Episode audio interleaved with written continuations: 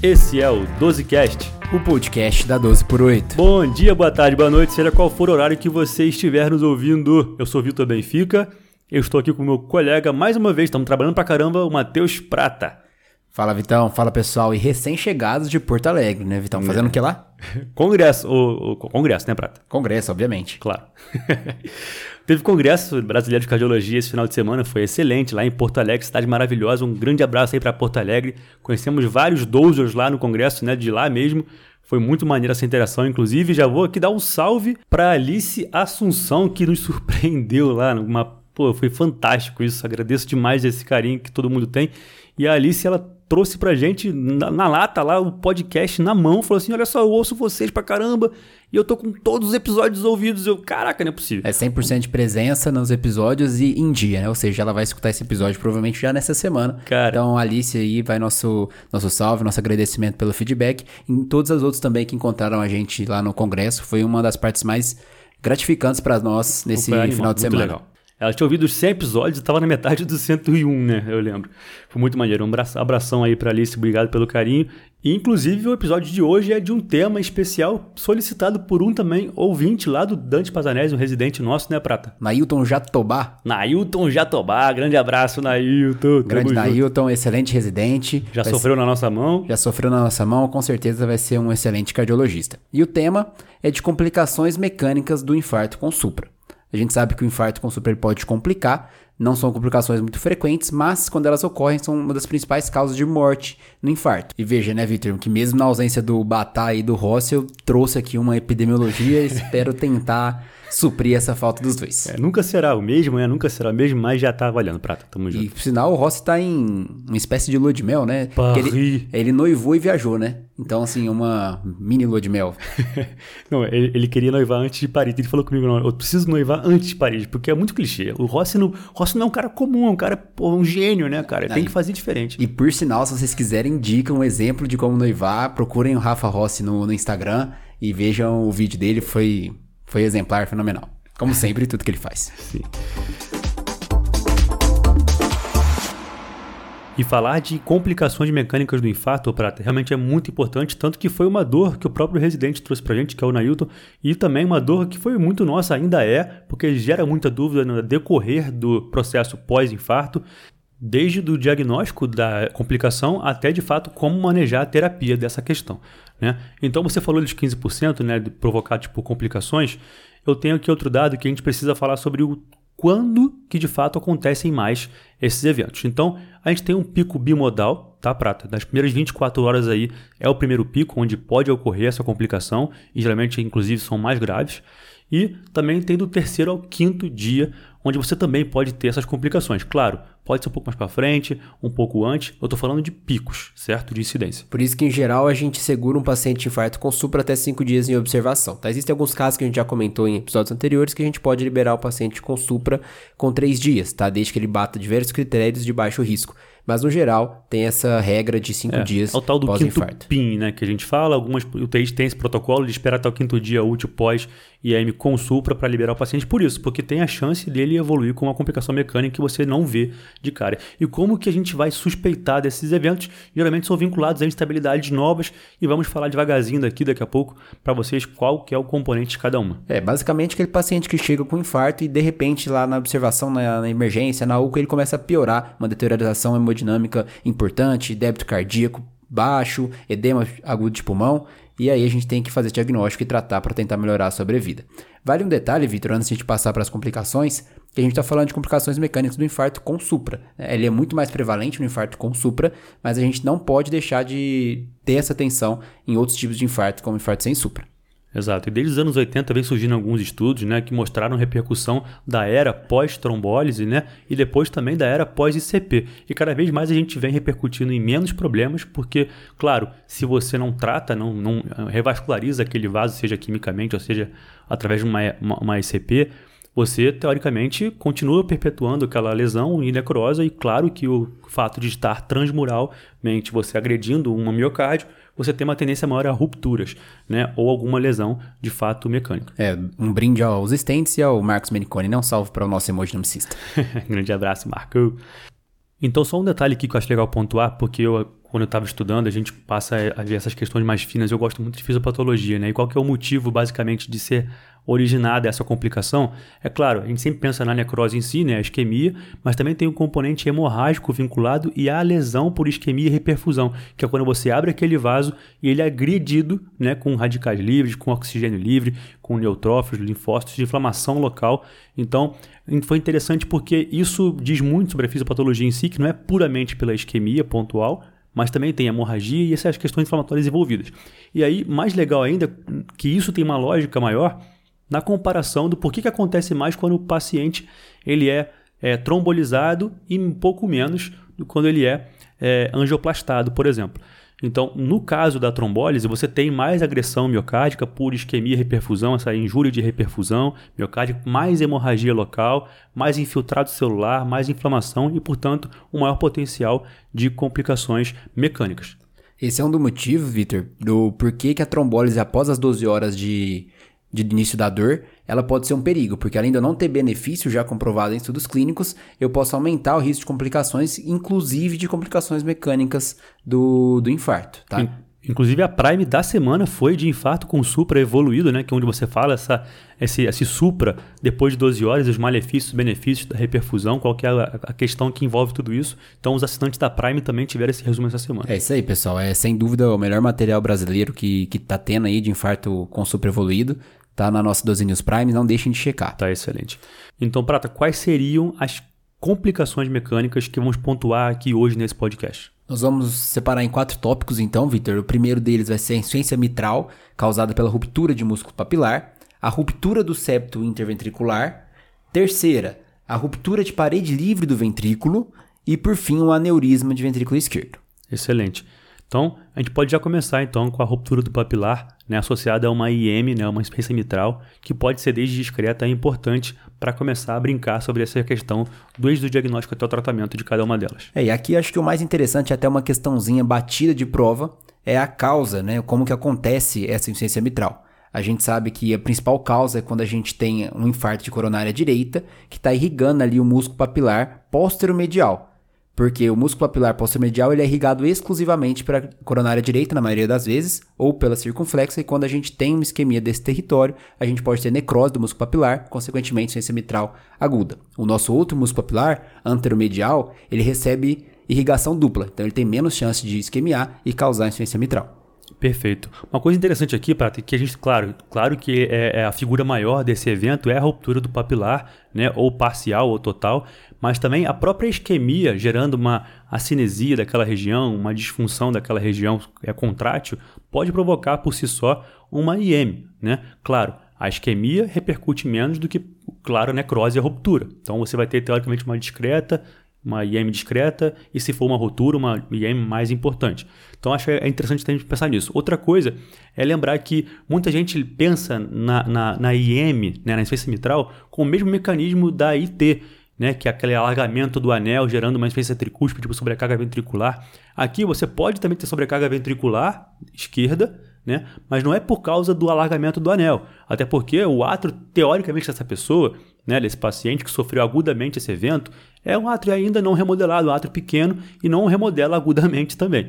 Então, o mecanismo principal, ainda mais sendo o VE, que é um músculo mais espesso né, do que o VD, ele tende a, a, a, se remodelar menos às custas de volume, de sobrecarga volumétrica. Então, aí é muito mais porque você tem um repuxamento, vamos dizer assim, das cordoárias e, portanto, uma tração dessas... Tethering. Exatamente. Eu não queria nem falar, porque quem fala mais esse inglês bonito é o Rossi, né? É. E, e você amigos. não ficou tão legal, inclusive. Tethering. Tethering.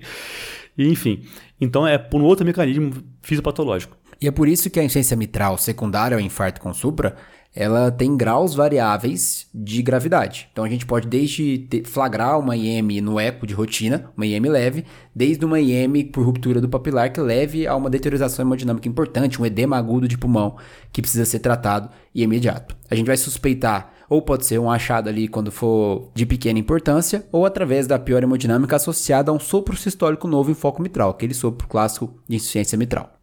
Exato, você só para reforçar, né? Você está falando de uma questão clínica do diagnóstico, né? Que você tem um paciente que estava teoricamente estável, ou às vezes de cara já, já, já apresentou esse evento. Mas também pode ser aquele paciente que está tudo bem e aí, depois de alguns dias, né, horas ou alguns dias, ele volta a ficar grave, instável e você volta a pensar o que pode estar acontecendo ali. Claro que existem vários diagnósticos diferenciais, mas se você escutou, tem um sopro mitral novo, né? Isso é muito importante. A escuta do paciente diariamente com infarto com supra, você pode entender se tem algo novo acontecendo ali, ou um sopro pan cardíaco, um mitral focal, enfim, outro sopro que seja vinculado à isquemia ou necrose da região com complicação mecânica é, é importante. E aí você passa para um ponto B, e hoje a gente tem que falar sempre do POCUS, né, que a gente tem à beira do leito aí ultrassom como uma arma cada vez maior, mais presente nas UTIs, na, na, na enfermaria no geral, em pronto-socorro, e você precisa saber avaliar minimamente qual que é a repercussão dessa IM que você acabou de escutar e viu que o paciente está afundando, para você poder entender o que, inclusive, como tratar essa, essa válvula.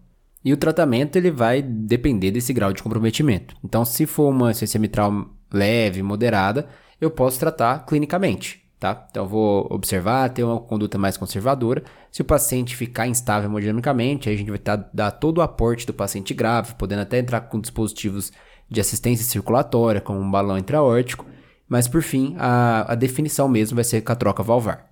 Perfeito, Prato. Então, para poder trazer um pouco mais de refinamento do que você falou, é claro que é, o basicão é exatamente isso daí que você falou, mas em alguns casos a gente tem que avaliar o paciente primeiro se de fato ao eco você avaliou no POCUS, ou seja, no eco oficial, é, se de fato teve ruptura do músculo papilar. Né? Isso é importante porque isso torna a IM importante e muitas vezes isso repercute em uma clínica mais exuberante, com maior estabilidade hemodinâmica e por mais que você faça tudo isso que você falou do suporte clínico, que é óbvio que você tem que fazer, né? é, melhorar a pós-carga do ventrículo esquerdo, otimizar o componente de congestão, né? Você tem que trazer alguma forma de corrigir esse defeito que foi súbito e você não está nem acostumado àquele efeito naquela hora. Então, sim, a troca valvar acaba sendo a preferência nesses casos, mas em alguns casos selecionados, você pode, caso não tenha uma rotura total, por exemplo, do papilar ou da cordoalha, você pode reforçar esse papilar é, preservando a válvula, claro, em casos selecionados. A importância aqui agora, né, Patrick, você pode falar um pouquinho para a gente em relação à urgência desse procedimento. Excelente detalhe, Vitor, que aqui no caso, quando tem a ruptura do músculo papilar, como você comentou, essa cirurgia tem que ser de urgência. Em até 24 horas eu tenho que operar esse paciente, porque a ruptura do músculo papilar, ela gera insuficiência mitral que é muito grave, hemodinamicamente, como a gente já comentou os motivos, com uma piora muito importante e imprevisível. Então esse paciente tem que ser operado quanto antes, tá? Vai ser diferente de outros cenários que a gente vai conversar daqui a pouco. Então cirurgia de urgência para esses casos. Idealmente em 24 horas. E claro, se for discreta, moderada, se não repercutir tanto hemodinamicamente, o tratamento clínico acaba sendo preferencial e aí a gente faz tudo o que você falou, né? Medicamentoso e até suporte de curta até que se, se, ele, se o paciente se ajuste, né? Vale o detalhe que a morbimortalidade cirúrgica desses casos é muito alta, tá? Até 25%, então um quarto dos pacientes que a gente indicar a cirurgia vai morrer na mesa ou no pós-operatório, só que não tratar esses pacientes a mortalidade beira 70%. Sim. Tá? Então, é uma mortalidade muito alta dessa complicação e a indicação cirúrgica está bem presente. Instabilizou, apresentou sopro novo, avaliou no POCUS ou no ECO uma IM importante associada a uma ruptura de papilar, aquele flail né, do, do, do folheto da mitral, entrando no rato esquerdo, já pensa em cirurgia, porque teoricamente esse paciente vai morrer rápido se você ficar atrasando a sua conduta cirúrgica. Excelente, agora podemos progredir para as rupturas, né, Vitor? Seriam as duas outras principais complicações, a ruptura do septo e a ruptura da parede livre. Vamos começar falando então da ruptura do septo interventricular. Acho que o primeiro ponto aqui de, de importância é que a incidência caiu bastante recentemente, justamente com essa reperfusão associada à intervenção coronariana percutânea. Tá? O que antes era de 1 a 3% dos infartos, agora caiu para 0,2 a 0,3%. Exatamente, Prata. Então, aqui é legal também falar que no caso da CIV, né, da comunicação interventricular por rotura do septo, acontece geralmente aí em torno do terceiro ao quinto dia do pós-infarto. Sendo a principal artéria aqui no caso a descendente anterior, a principal responsável pela ruptura do septo interventricular. E o legal aqui, ó, Prata, é que já tem uma diferença em relação àquela rotura da cordoalha, na IM importante, por exemplo, onde você vê um sopro muito focal ali, sistólico de regurgitação mitral. Aqui não, aqui é um sopro mais pansistólico, geralmente ele é alto, né? É, é um sopro que você consegue ouvir melhor na, na bola external esquerdo ali mais baixo. Então, de fato, é algo mais catastrófico. Geralmente, você consegue ver o paciente é, é, degri, é, degringolando muito mais na sua frente. Claro, depende do tamanho da, da ruptura, né? O buraco que esse ventrículo fez. Mas também tende a ser um paciente mais grave, sim, né, Prata? Isso. E para a gente diagnosticar, com a suspeita, a gente pode fazer o, o eco ali a beira-leito, mas a gente vai convocar o eco oficial, que ele vai poder dar para a gente exatamente está acontecendo ali a comunicação do septo interventricular. E aqui o eco transofágico pode ajudar, né, Victor? Exato, aqui é interessante porque muitas vezes você tem a suspeita, você está escutando aquele sopro, então se você tiver uma alta suspeita e fez o eco ou o POCUS, não está vendo aquele shunt, aquela troca ali né, do fluxo sanguíneo, é, você tem que continuar a sua investigação porque isso vai mudar né, a forma de, de, você pensar a terapia daquele paciente. Então você passa para o transesofágico para que de fato ele tenha uma repercussão de melhor entendimento do qual o grau, aonde que está, ainda mais se for mais posterior, você garante o diagnóstico e o sucesso terapêutico do paciente. Então, o ecotransofágico ele vai conseguir ser mais minucioso na avaliação desse shunt da, da, da ruptura da comunicação do septo interventricular. Até, até para a estratégia cirúrgica em si, né? Perfeito. E em falar em cirurgia, o tratamento de escolha aqui, além do suporte clínico, é a cirurgia. E diferente lá da insuficiência mitral, que a gente vai depender do grau da insuficiência mitral, a ruptura do septo interventricular, o tratamento é sempre cirúrgico. O que é controverso aqui é o time dessa cirurgia, e que aparentemente esperar para operar, se em condições, é melhor do que operar precoce. E por que, Victor? Exatamente. É importante a gente falar disso porque acho que isso aqui é o suco da CIV, né? De como manejar essa, esse paciente do ponto de vista de timing terapêutico. Estamos falando de um paciente grave, então é claro que o suporte vai envolver inotrópico, né? toda a medicação antiarrítmica, vasodilatador, enfim, aquele suporte para aquele ventrículo, até um dispositivo de curta, esvaziar essa, essa pós-carga, melhorar a pré-carga, inclusive, do ventrículo esquerdo, tirar todo o estresse que tem naquela parede, porque ele não pode sofrer nenhum tipo de estresse, já que ele pode, inclusive, aumentar esse buraco, vamos dizer assim, aumentar a necrose, aumentar é, é, é, esse, esse chante e só deteriorar ainda mais o paciente. Então, a primeira coisa é você diminuir a pressão intracavitária daquele ventrículo, perfeito? Beleza. Por isso, quanto mais estável estiver o paciente, para que ele vá para a cirurgia, melhor. Claro, Antigamente era até avaliado só e indicar a cirurgia se de fato tinha choque cardiogênico, edema agudo de pulmão. Hoje as coisas já estão entendendo de fato que precisamos ter uma menor é, instabilidade para o momento cirúrgico, ou seja, calma, diminui pressão intracavitária, faz as medicações, dispositivo de curta, né, o balão intraórtico, por exemplo, minimiza a agressão para aquela parede ventricular, minimiza a progressão desse buraco, vamos dizer assim, dessa comunicação, e você depois pensa em operar. E sim, a cirurgia tem sempre que ser pensada porque é, é, cada vez mais a gente vê o benefício em fechar esse orifício.